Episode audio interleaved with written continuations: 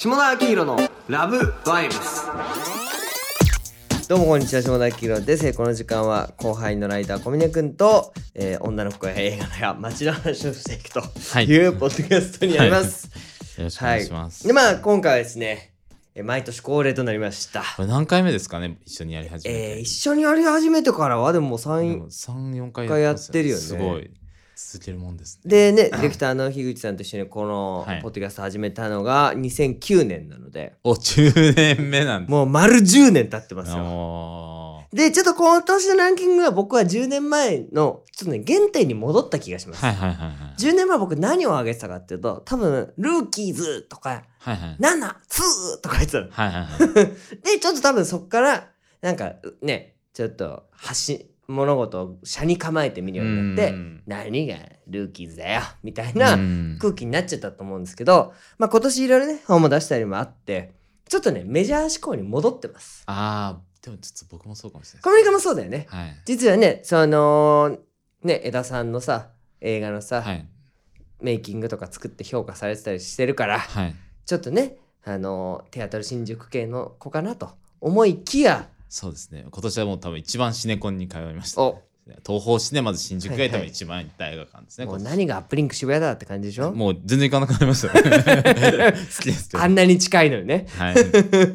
一番近い映画館はね、アップリンク渋谷なのに行かなくなったとはいいうことで、ちょっと、まあだから、そのね、一回メジャーじゃないインディーズも通ってきての、ちょっとメジャーに戻ってきたよとはいいう僕たちかもしれませんけれども、まあじゃあ2019年映画ランキング、はい。えー下田から発表させていただきたいと思います。まずは、下田の10位から4位。まあ、はいあくまでですけれども、まあ、これは僕のはい。完全な主観ランキングですから。私的な、私的私な。的なランキングですから、世界この作品が一般的に素晴らしいよとかじゃなくて、俺が好きだの順ではい。行かせていただきたいと思います。では、10位からいきます。10位、宮本から君へ。9位、愛がなんだ。8位、映画少年たち。7位、映画すみっこ暮らし。6位、メリーポピンズ・リターンズ。5位、天気の子。4位、イエスタデイ。ということで。いやー、メジャー志向ですね。いや、でもなんか、はい面白いなと思って。はい。でもちょっとなんか、僕ってこうやって質問してっちゃっても大丈夫あ全然大丈夫ですなんか、はい愛がなんだははいやっぱ、や良かったってことですね。愛がなんだね、何が良かったかっていうと、別にね、しょうそうよ、わかるよ。その、はい愛がなんだ良かったかいって、俺もね、そんなにめちゃめちゃ響いたかって言ったら違うんだけど、はい愛がなんだを起点に、いろんな人と恋愛の話ができるようになった。あ、それ超いい映画の役割ですそう、よね。これ一個映画の役割として、しかもこれって、前がなんださ、テアトル新宿じゃっただったじゃん、はい。期間が、はあれだけもしかしたら埋もれたかもしれない映画がちゃんとヒットしたことヒットしたことによって割と共通言語になったのよ。はいはいはいはい。私成田凌の気持ちわかるみたいな女性がいたりもう完全に岸井ゆきの側みたいな、うん。しかも役名だったりとかマモちゃんわかるみたいな、うん。でも完全に岸井ゆきの側だったんだけど、はいはいみたいな感じは下田くんそっちだよねみたいなのですごいいろんな普段映画をがっつり見てるそうじゃない女性たちとも恋愛観のこうジャッジするトークができうんたこの4月以降の半年間だったんでそれめちゃめちゃねやっぱ意義ある単関係ヒット。うん本当社会的な影響というか、はいがすごい大きかった映画ですよね。僕も面白かったなと思って。ね、あそこでね閉じてしまうものが多い中、はいそうじゃなかったなっていうのがありますね。そうですね。はい、でまあちょっと話を続けてきますと、はい。ちょっと映画少年たちっていうのが多分あ、もうそれ聞きたくて、なんか ずっと話題だったじゃないですか。はいたでもやっぱりちょっとまだあ見れてなくて、はいはどういうところがやっぱり良かったのかなってこれはまあ正直映画としては破綻してるんですよ。あああのジャニー喜多川制作総指揮はいはいはい。脚本、はい。まあ、監督はあの本木克秀さんはいはい。なんですけどあの、まあ、ジャニーさんがずっと舞台ではいやり続けてきた少年たちっていう舞台を、はい。もう本当だから今思うと3月公開だからさ直前よね。はいはいはい。でに映画として公開してでこれ僕、まあ、あのやっぱ映画ってさ誰と見に行くかも含めて思い出になるじゃそないでか。うですすね。今年のランキングは結構それが色濃いんですけど、はいこれゴールデンボンバーの歌広場さんとして見に行ったんですよ。で、この後に2人でめちゃめちゃ興奮してはい。これはもうジャニーさんの脳内というか。ジャニーさんがまあちょっと結末言っちゃうとその少年院みたいなのが舞台なんだけど、まあ、最後にジャニーさんの理想とする世界が出来上がっていて、あこれジャニーさん作りたかったんだねみたいな感じになって、まあ、僕は「ジャニーズは努力が9割」っていう本の最後に引用した「時計の針を止める」はいはいはいっ。ていう子供は大人になれるけど大人は子供には戻れないっていうフレーズがスクリーンに大写しになって、はい。もうスクリーンに字が大写しになる時点でまあダサいはダサいじゃんラストで。すごいメッセージ性ですよね。そうもうこれを聞いてくれっていう感じがバーンって響いてきて、で映画のセンスがいいとかじゃなくてもうジャニーだっていう感じを、いやでもそれすごい映画のそれも面白さだと思うんって、やっぱ天才の頭の中って、はい中開けて見れないじゃないですか、はいはいはい。ただそれが映像化するっていう時点で、かなりなんかやっぱ感性でなんかこう感受性というかなんかそういうところのなんか栄養としてはい。ものすごく意義があるなと思って、そうだね。でそれで言うとさその天才が小物だった場合、はい、いろんなプロデューサーの意見とか入ってきて、はい。その天才性薄れると思うんだけどそうなんですよね。多分ジャニーさんに物言える人がいなかったんだよね。はい、ほぼほぼ監督もジャニーさんの言うままに作ってる感じがして、はいだからもうジャニー濃度は120%なのよ。うわ純度高い映画っていいですね。それを大きいスクリーンで、そうそうそうそうそれはいいですね。こんな全国公開して、はいでっかいスクリーンでやるんだっていうのが。それも超しびれますよね。はいあすごい面白そう。まあ多分いろんなね、ジュニアに勢いがあるから工業的にもある程度保証されてるとかいう。そういうのもまあね前提にありますよね。成立したっていうのが、はいまあジャニーズの世界ってそういうさ濃厚なものをスターたちがあの立つことによって広く届けられるっていうよね。ことだと思うので、はいそこを体現してたかなと。いうふうに思います。いや面白い。ありがとうございます。で7位と6位がですね、はいメリー・ポピンズ・リターンズとすみっコぐらしなんですけど、はいはいまあ、両方絵本の中に入っていくって描写があるんですよ。はいはいでそれがね、まあ、特にメリー・ポピンズとか素晴らしくて、はい。なんかその今年さディズニーリメイクが結構いっぱいあったのよ。ありましたね。ダンボとかさ、はいアラジンとかほんでメリー・ポピンズ・リターンズがやっぱ一番素晴らしいちょっと見ないといけないですね。風船をふあの傘持ってこう飛んでいく描写とかねラストが素晴らしい、うんこれ映画的喜びにあふれたへえ。ラストね、そう今年ディズニーメリーポピンズが見たのに。ちょっとでも見ます。はいはい、すごい。で、えーまあ、5位天気の子。まあこれは多分ねまた小峰君も入ってるんじゃないかって気がするんで。まあそうですね。で4位のイエスタデーが、はいはいはいはい。あのビートルズの楽曲があの誰も知らない世界にいや、もう設定がすごい。すごいよね。もうはい設定だけで見たくなる、うん。あの映画ですけれども。これ何に感動したかっていうと僕はちょうどこれ10月から見まして、はい。そのジャニーズは努力が9割を出し終わってちょっと一安心みたいな、でそのまあ大体9割8分があのいい肯定的な意見をくれたんですけど、はいんそのうちの0.2割くらいが、はいこの本人の言葉を集めてるだけじゃねえかみたいな、うんどっかいのこの浅い意見をそうですね。あ と浅いですね。ファンのマウンティングとしてこの全部知ってるしみたいな、うんやつらが、いやいや、みたいな。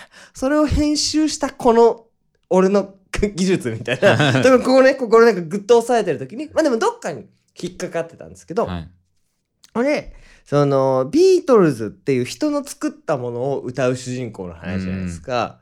それがめちゃめちゃ感動させられてんのよ。うんうんうんで、こういう、なんか誰かの作ったものを伝導することによって価値を増幅させるっていうんパターンのクリエイティブもあるんじゃないかっていうああ、なるほど。のでちょっと救われた気がしましてうん。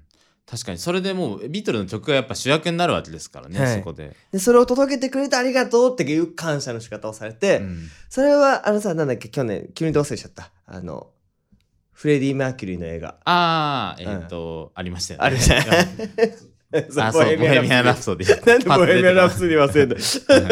ボヘミアン・ラプソディはさ本人一応本人役としてさ、うん。本人として歌ってるうん。最後のライブエイドはい。よりも僕はこの本人が作った曲じゃないビートルズを歌って感動させられているイエスタデーの方がちょっと感動してしまって、なんかそれで言うとやっぱりその曲がちゃんと一人歩きしてるからな気がします。なんかかあのビートルズの所有物ではあるけど、はいはい。でももう聞いたみんなのうんなんか口ずさんでしまう日常の中にある曲じゃないですか。はいはいはいなんかそれそういうなんか広がり方が、うん。なんかでもしていくといいなって思いました。し下田さんの本も。なんか誰が言ったとかじゃなくてこの言葉を座右の銘にしていつの間にかそれを誰を発したか忘れちゃったかもしれないけどみたいな。はい。そういういう言葉にあふれた本でしたよね。あありがとうございます。すいいいまとめをしていただいてますね。はい、というところでそれが10位から4位はい。でした。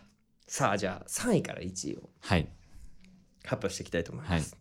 えー第3位「トイ・ストーリー4」はいはい第2位「町田くんの世界」第1位「ブラック拘束」いいですね。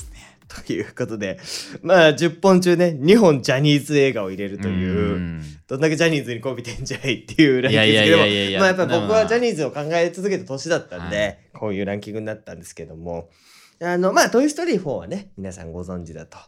思いますけども町田くんの世界がねはい。あの全然興行的にはヒットしてないですよ。そうらしいですよね。はい、けれどもやっぱその僕らの好きなはい。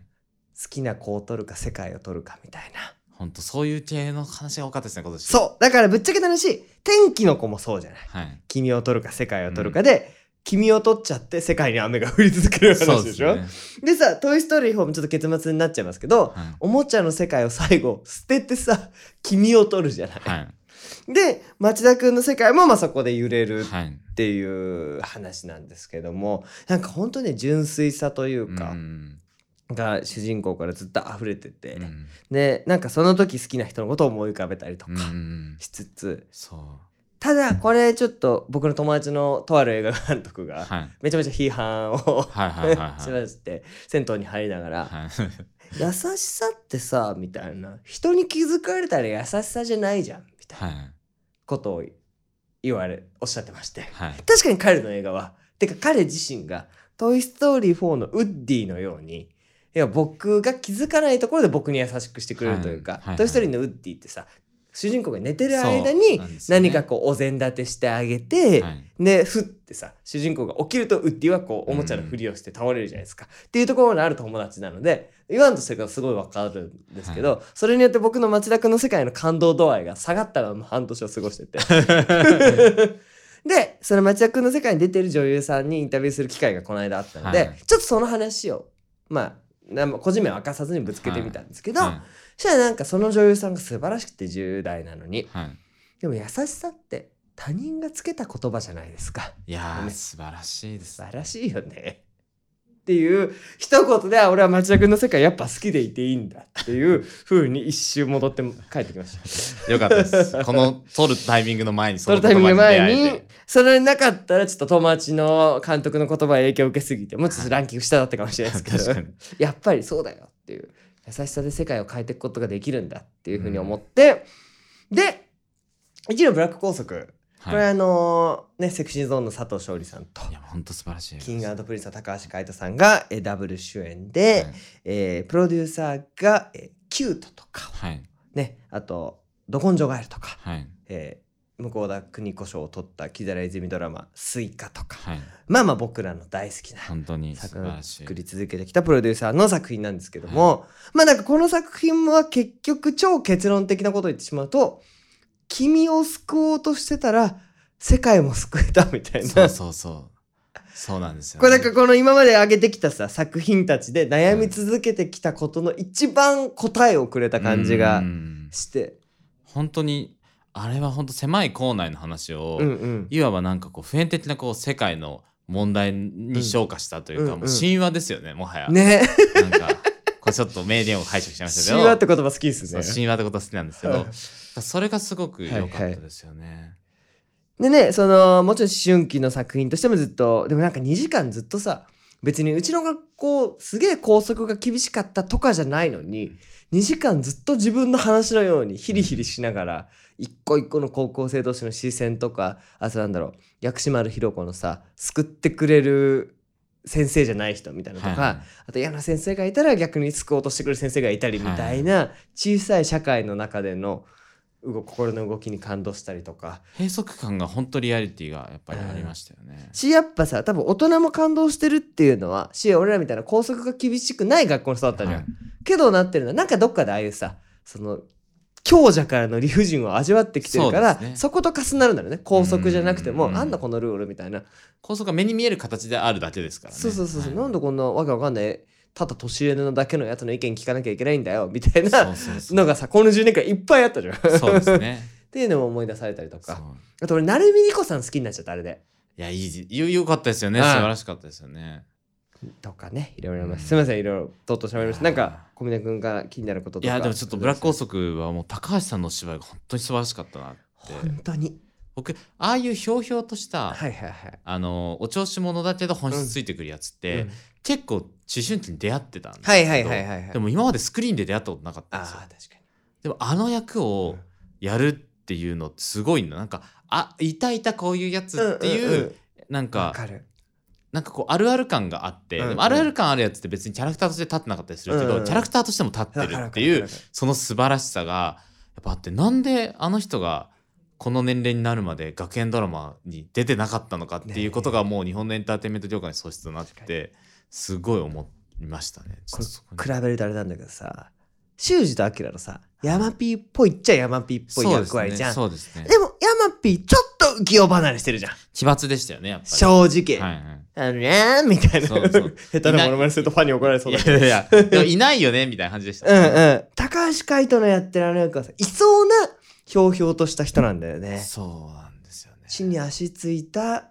でさまあ物語としてもさ海人くんの家にもいろいろ背景があることも描かれたりするじゃうんん。素晴らしいよねちょっそうなんか奇抜な行動してもそれが奇抜に映んない。ですよ、うん。黒板にバーって書いたりとかしても、と、うん。それが成立しちゃうみたいな、うん。変なことをいきなり書いたとしてもうん。なんか冗談で処理できるコミュニケーションの人っていたなっていうのをやっぱ思い出したっていうのが、ジャニーズはどれか9割的なちょっと高橋海人知識最後付け加えていいですっとそれはかすごい。あれさ撮影だけで大変じゃんあんな映画、はいそれ撮影前に自分で少女漫画描いてきてるからねあの人、えー、すごく少女漫画のゲも描いてんのあの人。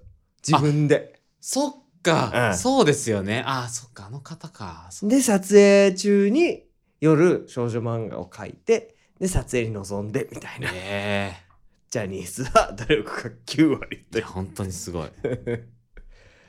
という感じで。